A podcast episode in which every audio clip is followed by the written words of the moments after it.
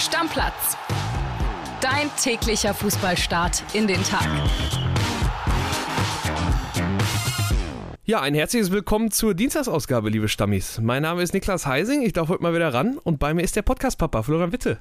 Ja, während André Albers einen ähm, privaten Geburtstag mit Rosé-Champagner, äh, Erdbeeren und äh, Austern wahrscheinlich feiert, habe ich mal wieder die Ehre. Ich freue mich, mit dir hier zu sein. Ich freue mich auf euch, Stammis, und ich glaube, wir haben ganz geile Themen. Ja, wir haben definitiv was zu besprechen. Also während der Kollege Albers sich schön gut gehen lässt, da buckeln wir natürlich. Wir fangen an mit den Bayern und ich glaube, da kann man schon sagen, da hat gestern sowas wie eine neue Ära begonnen. Was damit auf sich hat, das verrät mal Reporter Heiko Niederer. Lass uns mal reinhören. Moin Niklas aus München. Ja, hier in München fängt heute eine neue Zeitrechnung an, nämlich die Ära Max Eberl. Am gestrigen Montagnachmittag war ja die Aufsichtsratssitzung der Bayern und dort wurde wie erwartet beschlossen, dass eben Max Eberl neuer Sportvorstand der Bayern wird, Nachfolger von Hassan Salihamidzic. Ja, jetzt soll es Max Eberl richten, gemeinsam mit Christoph Freund. Und äh, ja, wir haben natürlich schon aufgezeigt, kann man online nachlesen, was jetzt alles auf Max Eberl zukommt. Die Bayern Baustellen von Max Max Eberl, der muss natürlich sofort zupacken, sich um einiges kümmern. Die allerwichtigste Aufgabe natürlich die Trainersuche. Thomas Tuchel hört ja im Sommer auf. Jetzt ist natürlich die große Frage, wen holt dann Max Eberl als neuen Trainer? Der Wunschtrainer ist natürlich Leverkusens Xabi Alonso. Ob das klappt, steht noch in den Sternen. Bayern ist äh, eigentlich ganz guten Mutes, dass man eine Chance hat, ihn zu bekommen. Und das wäre natürlich dann auch ein starker Move von Max Eberl, wenn er es tatsächlich schafft, Alonso nach Bayern zu locken. Ansonsten gibt es natürlich noch viele, viele weitere Baustellen. Gerade der Kaderumbruch ist natürlich auch auch eine ganz große Baustelle, die er jetzt schließen muss. Es gibt natürlich viele Spieler, die zuletzt so ein bisschen äh, so gewirkt haben, als passten sie doch nicht so richtig zu Bayern München. Und da gibt es natürlich auch einige große Namen, die ja durchaus in Frage gestellt werden. Max Eber muss da auch gucken, welche Führungsachse will man in Zukunft haben bei den Bayern. Bisher waren das ja so Manuel Neuer, Thomas Müller, eben auch Kimmich, Goretzka, natürlich Harry Kane vorne. Und bei fast allen muss man fragen, wie geht's da weiter? Neuer Müller natürlich noch Vertrag bis 2025, aber kommen auch langsam ans Karriereende. Dann gerade gerade Kimmich Goretzka ist natürlich die große Frage, wie geht's da weiter? Setzt man jetzt doch wieder voll auf sie? Thomas Tuchel hat ja da so ein bisschen dafür gesorgt, dass sie leicht angekratzt sind in ihrer Stellung im Team. Will man da mit denen weitermachen? Da muss man ihnen wahrscheinlich erstmal ordentlich den Rücken stärken oder will man es doch mit äh, einem anderen Mittelfeld versuchen? Auch eine Möglichkeit. Auch andere Stars, wie zum Beispiel Gnabry, Sané, Coman, alles steht durchaus zur Debatte, weil bei vielen einfach Gehalt und Leistung zuletzt nicht unbedingt zusammengepasst haben und eben auch in der zweiten Reihe. Was ist mit Dyer? Was ist mit Upamecano? Und so weiter und so fort. Also es gibt wirklich sehr, sehr viele Baustellen da im Kader und da muss Max Eberl natürlich anpacken. Ja, ziemlich viel zu tun. Also ich glaube, es gibt Jobs, da kannst du entspannter reinstarten, ne? Naja, ich äh, habe ja den Job noch in einer Zeit gelernt, wo man vorwiegend für eine Zeitung, also kannst du dir kaum vorstellen, äh, das alles gemacht hat. Das gedruckte Hier, meinst wir, du? Das gedruckte. Und da hätten wir dann morgen oder heute auch schon in der Zeitung den E-Ball mit so einem Bauarbeiterhelm gedruckt und gesagt, das sind Eberls Bayern-Baustellen. Das ist eine lange Liste, der muss richtig anpacken. Ich sag mal so, positiv ist, die Fußstapfen sind nicht so groß. Wir haben es gerade gehört, er folgt auf Brazzo.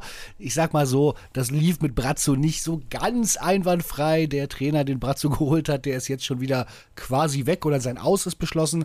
Von daher, Eberl kann schon glänzen. Vor allem, wenn er jetzt wirklich Alonso holt. Das wäre natürlich ein Wahnsinns-Scoop zum Anfang. Ich bin gespannt, aber ich halte eine ganze, ganze Menge von Max Eberl und man darf nicht vergessen, der ist jetzt das erste Mal in so einer Situation bei so einem Club mit so einer Strahlkraft wie dem Bayern zu sein. Vorher bei Gladbach hervorragende Arbeit gemacht mit viel weniger Mitteln. Bei Leipzig hat es aus verschiedenen Gründen, ich glaube, die Zeit kann man da gar nicht richtig bewerten, die war zu kurz. Und äh, jetzt es beim Bayern los. Es kann ja wirklich auch nur besser werden. Ja, du sprichst es an, das ist das erste Mal, dass der bei einem Club mit so einer Strahlkraft ist. Ich meine, Heiko hat so viele Dinge genannt. Also es bahnt sich ja wirklich der größte Umbruch der jüngeren Vereinsgeschichte an, ne? Glaubst du, Eberl ist dafür gemacht? Glaubst du, er ist der richtige Mann dafür?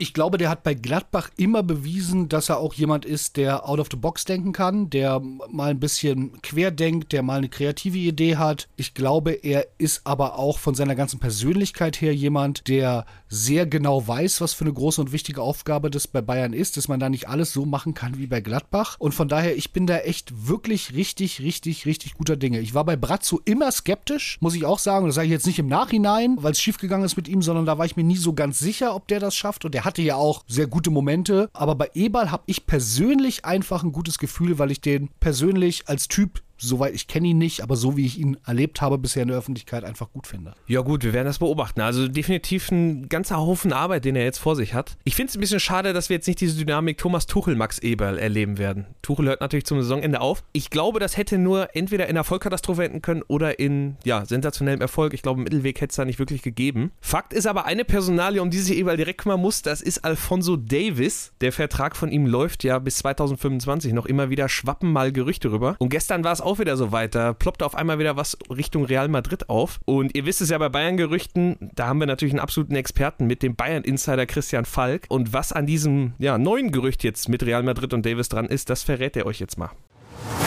Hallo Niklas, da ist der Bayern Insider. Ja, es ist wieder einmal aufgeploppt und nicht zum ersten Mal. Alfonso Davis soll sich mit Real Madrid einig sein. Die Spanier Marca hat es rausgebracht. Der Athletic hat es auch nochmal gebracht. Ich sage jetzt mal so, es ist wirklich ein Wunsch von Alfonso Davis, dass er da hingehen will.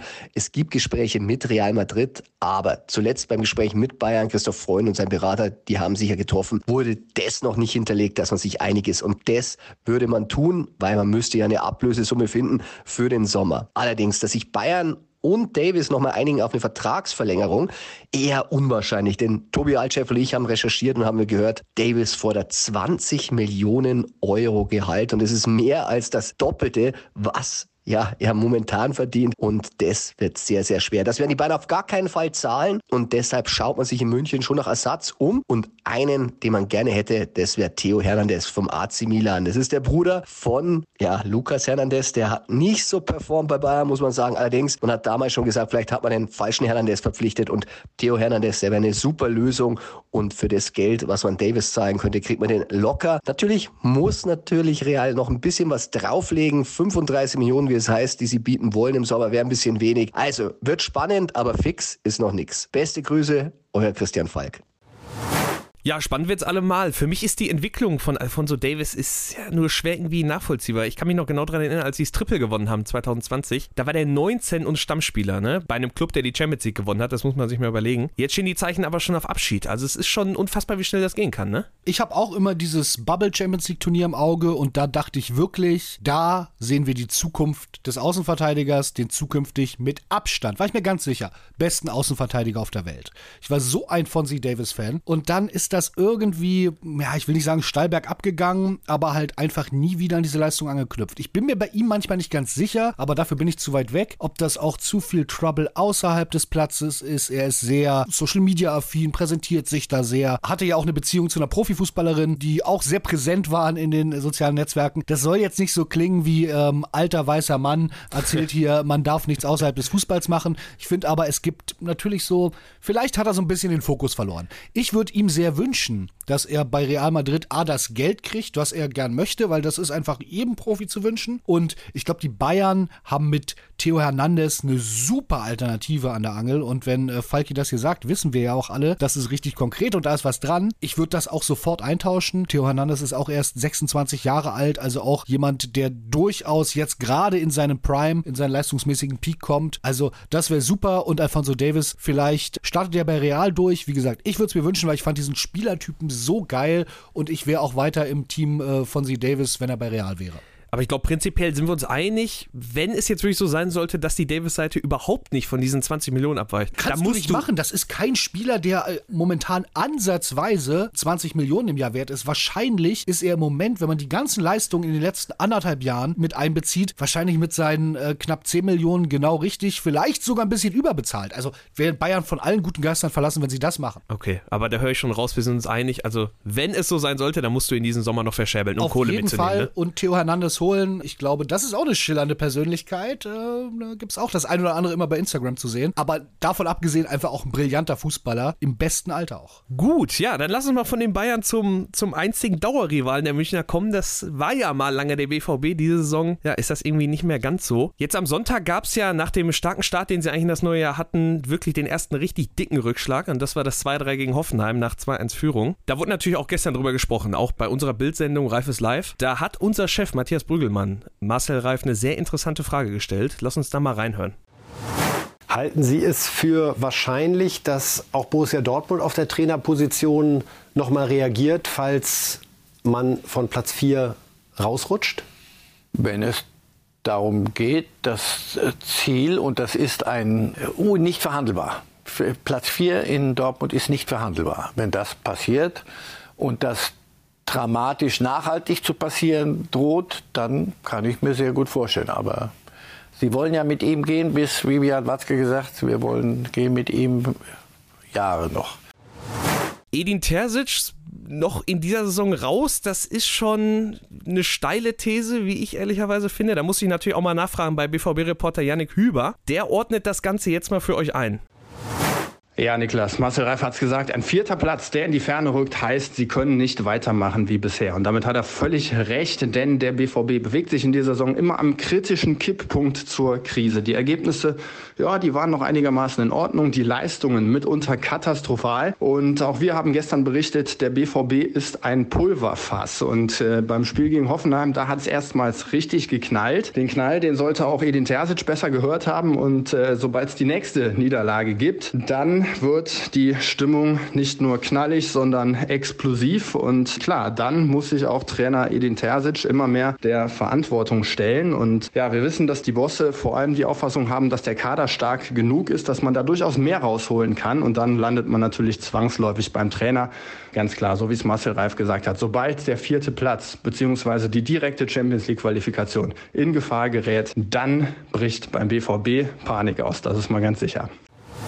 Ich finde ja, das Kuriose bei der Situation ist ja, dem BVB würde ja unter Umständen sogar der fünfte Platz auch für die Champions League reichen, weil ab nächster Saison gibt es natürlich mehr Plätze in der Champions League, die wird ja so ein bisschen aufgebläht. Die besten beiden Ligen, also die sich international am besten verkaufen, bekommen ja noch einen zusätzlichen Platz. Da ist die Bundesliga auf Platz zwei. Das heißt, Stand jetzt würde es diesen fünften Platz geben. Der BVB könnte also unter Umständen auch mit Platz fünf noch reinkommen, aber das kann eigentlich nicht deren Anspruch sein, ne? dass du dich da so, sagen wir mal, reinmogelst. Vor allem kannst du damit ja nicht richtig rechnen, das muss man sagen. Von daher glaube ich, tun sie gut daran, von Platz 4 auszugehen und dann zu gucken. Ja, die Stimmung ist irgendwie ganz schön gekippt und da sieht man auch mal, was so Leistung auf dem Feld ausmachen kann, auch wenn es sich nicht unbedingt in den Ergebnissen widerspiegelt. Dieses Eindhoven-Spiel war katastrophal. Und ähm, ja, Hoffenheim war jetzt nicht viel besser. Und da stimmt auch das Ergebnis nicht. Und ich habe mal nachgeguckt. Die nächsten Spiele vom BVB sind auswärts Union, auswärts Bremen. Dann ist Eindhoven dazwischen. Und dann zu Hause gegen Frankfurt. Das ist alles eklig. Das ist alles richtig ekelhaft. Also ich bin gespannt. Was ich mich frage ist, Yannick sagte, da bricht dann Panik aus. Marcel Reif sagte, er kann sich vorstellen, dass dann der Terzic während der Saison fliegt. Was machst du denn dann? Ich habe immer so das Gefühl, auch das mit aller Vorsicht, ich bin da nicht nah dran. Aki Watzke soll ein großer Nagelsmann-Fan sein. Eigentlich müsstest du doch, wenn du das unbedingt möchtest, sagen, komm jetzt hier Augen zu und durch, irgendwie Platz 4 und wenn es am Ende Platz 5 ist, auch okay. Und dann, Edin, alles Gute. Du kannst hier auch einen tollen Job wieder im Verein haben, obwohl ich glaube, das wird er diesmal nicht machen. Und jetzt setzen wir alles daran, den Nagelsmann zu holen. Das ist so ein bisschen, ich glaube, du findest jetzt an BVB-Stelle nicht den Trainer für die nächsten fünf Jahre, wenn du Terzic in zwei Wochen rausschmeißt. Ich glaube ehrlicherweise, der sitzt doch schon längst bei denen auf der Bank. Ist doch nur die Schein, oder? Dafür wurde er doch geholt. So las ich das ja zumindest. Ich weiß, so las es sich. Auf der anderen Seite ist es auch schwierig zu sagen, du holst den Shahin. Es wird so viel schlechter, dass du Terzic feuern musst, ja, oder dass du zumindest das Gefühl hast, ihn feuern zu müssen und setzt dann Shahin dahin, der auch nicht die große Erfahrung hat. Da hast du schon ein gewisses Risiko, dass das irgendwie wieder in eine ähnliche Richtung geht wie bei Terzic. Es ist eine ganz verzwackte Situation da in Dortmund und wir werden das genau beobachten. Fakt ist, die Fans sind genervt. Ihr kennt ihn alle, der Kultpöler. Wenn ich über den BVB rede und ich habe es gestern gemacht, kann ich auf eine Sprachnachricht von ihm warten, freue mich immer sehr drauf. Ja, der ist auf 180. Ja, und ich glaube, da ist er nicht alleine. Fakt ist, es muss sich was ändern beim BVB. Ich fand die These auch steil von Marcel Reif und ähm, jetzt gucken wir mal. Wie gesagt, das Programm ist heftig. Ich bin gespannt. Lass uns mal beim BVB noch über einen Spieler gesondert sprechen. Das ist Kapitän Emre Can. Das ist ja, ist ja so ein Terzic-Liebling. Also der hatte ja vor der Saison zum Beispiel ihn zum Kapitän ernannt. Der Vertrag wurde verlängert. Terzic hatte ja sogar noch einen Transfer verhindert von Edson Alvarez, der dann später nach England gewechselt ist, damit Can halt im Mittelfeld gesetzt ist. Der hat jetzt gegen Hoffenheim in der Innenverteidigung gespielt, hatte zum Beispiel das 0-1 ja eingeleitet durch einen katastrophalen Fehler, auch dann am Ende Bildnote 6 kassiert. Das ist auch so eine Personalie, jetzt gerade in so einer Situation, wenn es dann Richtung, steile Richtung Krise geht, muss man ja sagen, die kann Terzic dann auch noch mal auf die Füße fallen, ne? Ja, total. Der hat im Sommer, ich sag's mal auf Deutsch, die Eier auf den Tisch gelegt, hat gesagt, Chan oder kein, hat ihn zum Kapitän gemacht. Jetzt ist es wirklich schief gegangen gegen Hoffenheim, obwohl ich da noch sage, das war halt eine ungewohnte Position. Aber das Interview nach dem Spiel bei The Zone, da hat Terzic ganz klar immer wieder, nein, das waren individuelle Fehler. Nein, das waren individuelle Sachen. Also es war ein Millimeter vor namentlich öffentlich anschwärzen. Ja, ja. Also ich sag mal so, man hat das Gefühl, dass er möglicherweise seine Entscheidung jetzt auch ein bisschen bereut. Und das ist sicherlich keine Entscheidung, die einen alleine den Job kosten kann, aber das ist sicherlich eine Entscheidung, die dazu beiträgt, dass die Stimmung bei den Bossen für dich, was du auf der Habenseite hast, nicht unbedingt besser wird. Was da natürlich auch noch mitspielt, das darf man nicht vergessen. Es wurde ja auch schon vom Pulverfass BVB jetzt gesprochen. Ich meine, diese Entscheidung von Terzic, das Veto einzulegen bei einem Transfer zum Beispiel von Alvarez, hinter dem ja Sebastian Kehl stand, da darfst du natürlich auch nicht vergessen, dass bei Kehl auch gerade darum geht, dass der vielleicht befördert wird, wenn Watzke im Sommer aufhört. Also sehr, sehr viel in Bewegung irgendwie beim BVB, das wird nie langweilig. Ja, und du sprachst das Programm schon an, also das wird die nächsten Wochen jetzt richtig, richtig intensiv. Ja, wir schauen da natürlich gespannt drauf beim BVB, das ist ja ganz klar. Wollen jetzt aber vor Ende der Episode nochmal einen kleinen Abstecher in die zweite Liga machen, kümmern uns da einmal ganz, ganz kurz um den HSV, ja, und um meine Schalker. Äh, wollen aber mit dem HSV anfangen, da gibt es nämlich positive Nachrichten. Steffen Baumgart, ihr habt es alle mitbekommen, der neue Trainer, erfolgreiches Debüt, 1-0 gewonnen gegen Elversberg, war kein berauschendes Spiel, aber ein Sieg ist ein Sieg. Und er hat schon so einen kleinen Hype ausgelöst. Es geht dann natürlich um seine, ja, Schiebermütze. Wir kennen ihn alle in diesem typischen Baumgart-Look. Der HSV war so clever und hatte im eigenen Fanshop diese, ja, diese Schiebermütze mit HSV-Raute angeboten. Insgesamt gab es davon 1750 Stück. Ihr könnt euch schon denken, natürlich alle sofort ausverkauft. Also bei den Hamburgern, löst der Baumgart so einen, ja, so einen kleinen Hype aus, richtig positive Stimmung. Das komplette Gegenteil ist leider bei den Schalkern der Fall. Für die gab es ja am Samstagabend ein desaströses 0 zu 3 in Magdeburg. Will ich eigentlich gar nicht näher drauf eingehen. Gestern stand das erste Training nach diesem Debakel an. Um 14.30 Uhr hätte das eigentlich losgehen sollen. Tatsächlich kamen die Spieler erst um 16.17 Uhr aufs Feld. Der Grund war eine Krisensitzung mit Trainer Karel Geratz und Sportboss Marc Wilmots. Ja, ich gehe mal ganz stark davon aus, dass sie der Mannschaft eine ziemliche Ansage gemacht haben. Die Spieler durften sich auch zu Wort melden, also es war wohl ein reger Austausch. Das führte aber dazu, dass die Fans, die währenddessen ja knapp zwei Stunden im Regen warten mussten, irgendwann keinen Bock mehr hatten und die Trainingsanlage verlassen haben. Ein paar haben wohl dabei auch geflucht. Also man merkt es einfach, beim S04 läuft es gerade auf und abseits des Platzes katastrophal. Also eigentlich alles wie immer. Und ich würde sagen, damit machen wir Deckel drauf, oder? Ja, machen wir den Deckel drauf. Ich glaube, da war genug drin, gibt genug drüber nachzudenken und auch hoffentlich morgen wieder genug zu diskutieren. Jo, alles klar. Haut rein, ciao, ciao. Ciao, ciao. Stammplatz. Dein täglicher Fußballstart in den Tag.